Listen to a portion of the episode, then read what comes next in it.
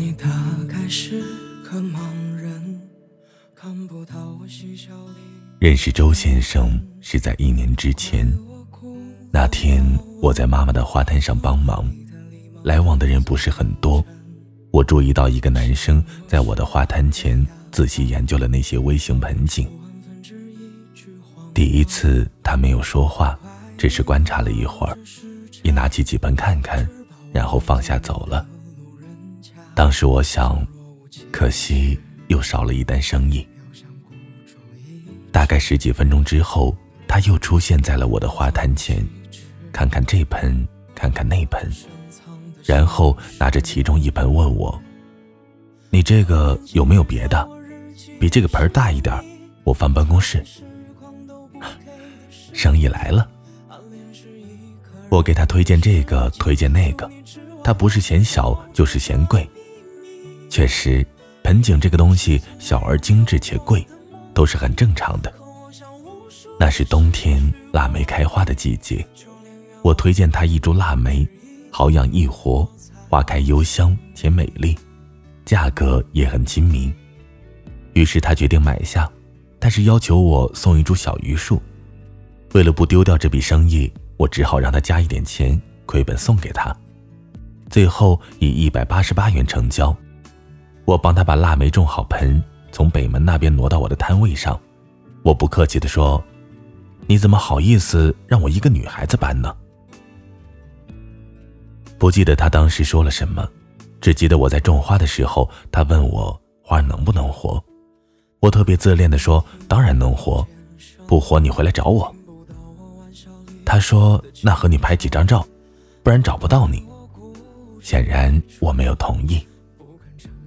花种好了，他走了之后，过了没几分钟又回来了，问我要了 QQ，说是以后有不懂养花的地方可以问我。就这样，我和周一先生开始有 QQ、微信上的往来了。起初只觉得这个男生油腔滑调，一点都不正经。他叫我花妈妈，好吧，怎么说这种感觉呢？我曾经幻想过。会不会有一个高高瘦瘦、帅度适中的男生，从我这里买走一两盆小花，然后和我开始一段爱情呢？好像事情真的就发生了，但也并没有幻想的那么美好，那么容易接受。和他的接触中，我开始慢慢发现，他虽然油腔滑调，但是却很有上进心，很真实。对他开始有好感，是从知道他健身开始。可能是因为自己比较懒，不爱动，所以对爱运动的男生有点偏爱。他坚持健身，对自己要求很高，至少我这么觉得。其实从外表看，他不胖，一米八三的个子，七十五公斤，其实刚刚好。不过他告诉我的时候，我故意说他好胖，看起来没有那么高。后来他最终瘦了多少斤我不知道，只记得有一次他说。怎么也没想到自己现在可以这么瘦，肚子都没有了。一个能严格要求自己的人，怎么会不优秀呢？体重都能控制，还有什么是控制不了的？他每天坚持练字，临摹字帖半小时。我喜欢写字好看的男生，所以有一次特地问他：“你写字好看吗？”他没有回答好不好看，而是告诉我他正好在练字。当时我觉得这个男生真的对我胃口。我曾经问他为什么要练字，他的回答是提升自己。看，他就是这样一个优秀的人，还一直在让自己变得更优秀。这个时候我已经开始崇拜他了，只是他不知道而已。他还读书，我不确定他是不是经常读书。只是有一次在他的朋友圈里看到他在读的一本书，于是我也去看了。正能量的书，但通篇是大道理，我不是很喜欢。可他却很喜欢的样子，可能是因为作者也是一个长期坚持跑步健身的人吧。偶尔看他的朋友圈，也是带着点文艺青年的风格。不过大多时间，我还是觉得他是一个逗逼。他曾经约我去爬山，虽然我没去，却让我觉得他是一个兴趣爱好广泛的人。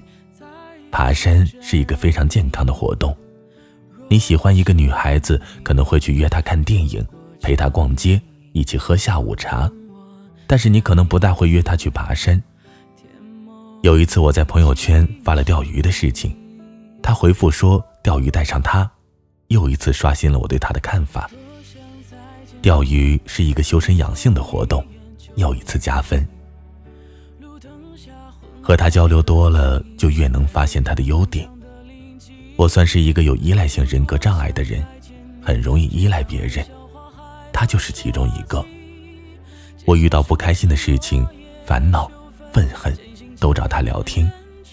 他是一个很好的倾听者，并且会告诉你没事儿的，都是小事儿，看开点儿。确实都是小事儿，说出来总会轻松点儿。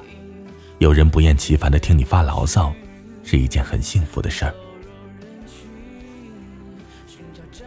很感动的一次是在我的女性朋友儿子的满月酒席那天，我学完车去参加女性朋友儿子的满月酒，遇到了前男友和他的现女友，心里突然非常的不舒服。我微信找他，告诉他这件事情，他没有安慰我。反而说，分手了就没必要在意我的感受，说的很有道理，但是很难接受。我说我不想待在这里，来接我走好不好？意料之外，他说好，就是过来比较远，让我先吃点东西。于是等酒席差不多结束，他也差不多到了，他带我走，送我回家。我问他从哪里来。他说：“从独墅湖开了一个小时的车来接我走，推掉了和朋友的晚餐，怎么能不感动呢？”后来很长一段时间我们都没有联系，只是偶尔朋友圈评论回复。有这么一个朋友，你不去做点什么，会觉得自己很没上进心。于是我读书也练字，学习新的东西，一切都只是想让自己更优秀。所以很多时候，我觉得我和他很像。有一天，他问我，他想辞职，新的工作要先去学习，没有工资，但是他喜欢那份工作，去还是不去呢？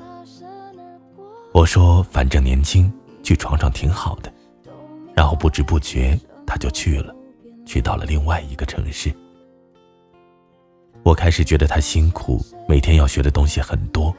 晚上基本都要十一二点才回住的地方，住的地方很小，按他的话说，和我们家厕所一样大。新的地方要去认识新的人，接受很多新的东西。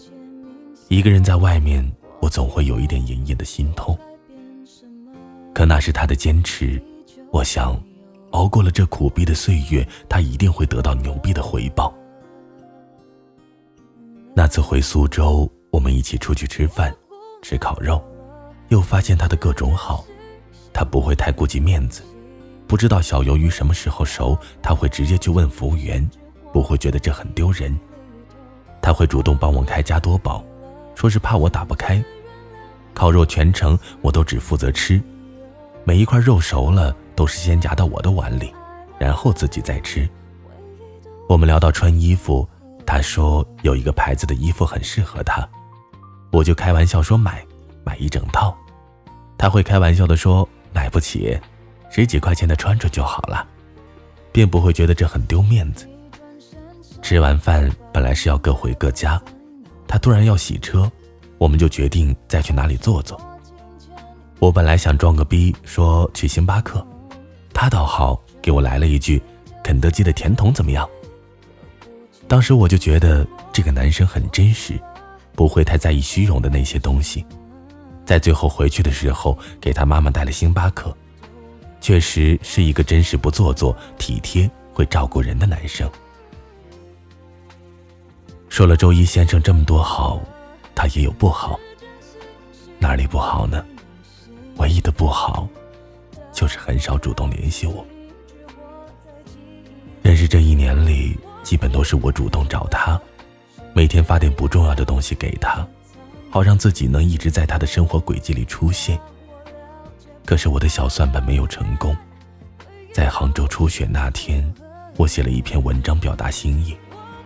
我知道他看了，他却当什么都没发生。我找他，他也理我；我不找他，他也就不找我。热情这个东西是很有限的。突然有一天，我终于决定不再自己骗自己了。他不是生性被动，只是对你不主动而已。他确实优秀，确实够好，无论外貌还是内在。他高高瘦瘦，帅度适中。他健身练字，努力工作。他听你抱怨，陪你聊天。他也会关心你，照顾你。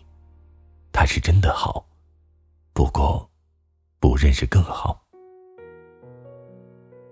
每个人的生命中都出现过这样一个人，其他人可能真的会成为将就，而你，一定是不愿意将就的，就像现在的我。和周一先生最后一次联系是在这个周一。我心情不好，打电话给他，他在上班。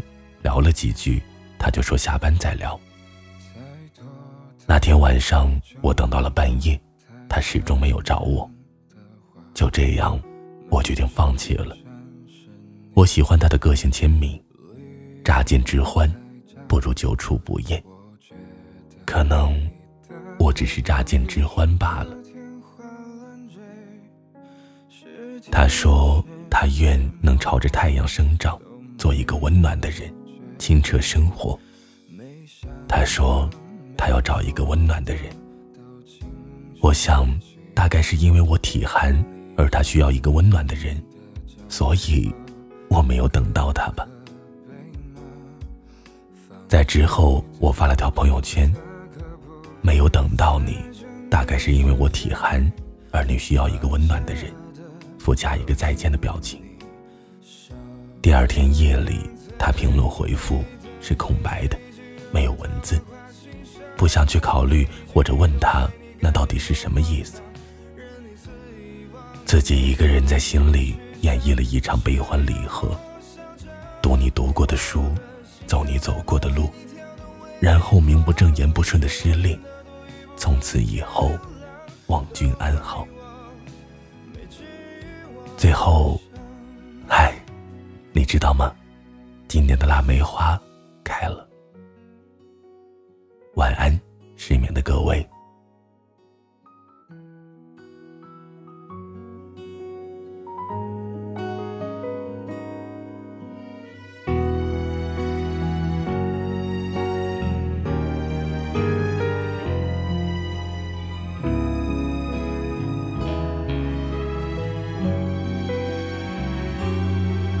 没想。的没说的都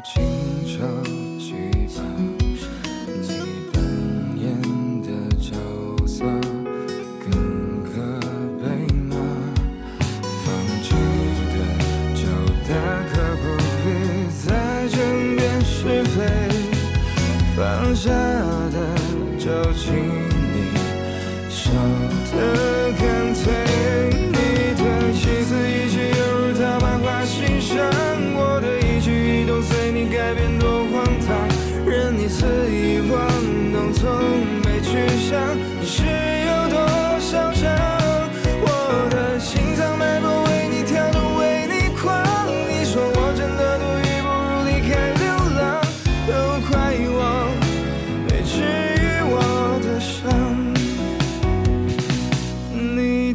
一字一句犹如刀疤划心上我的一举一动随你改变多荒唐。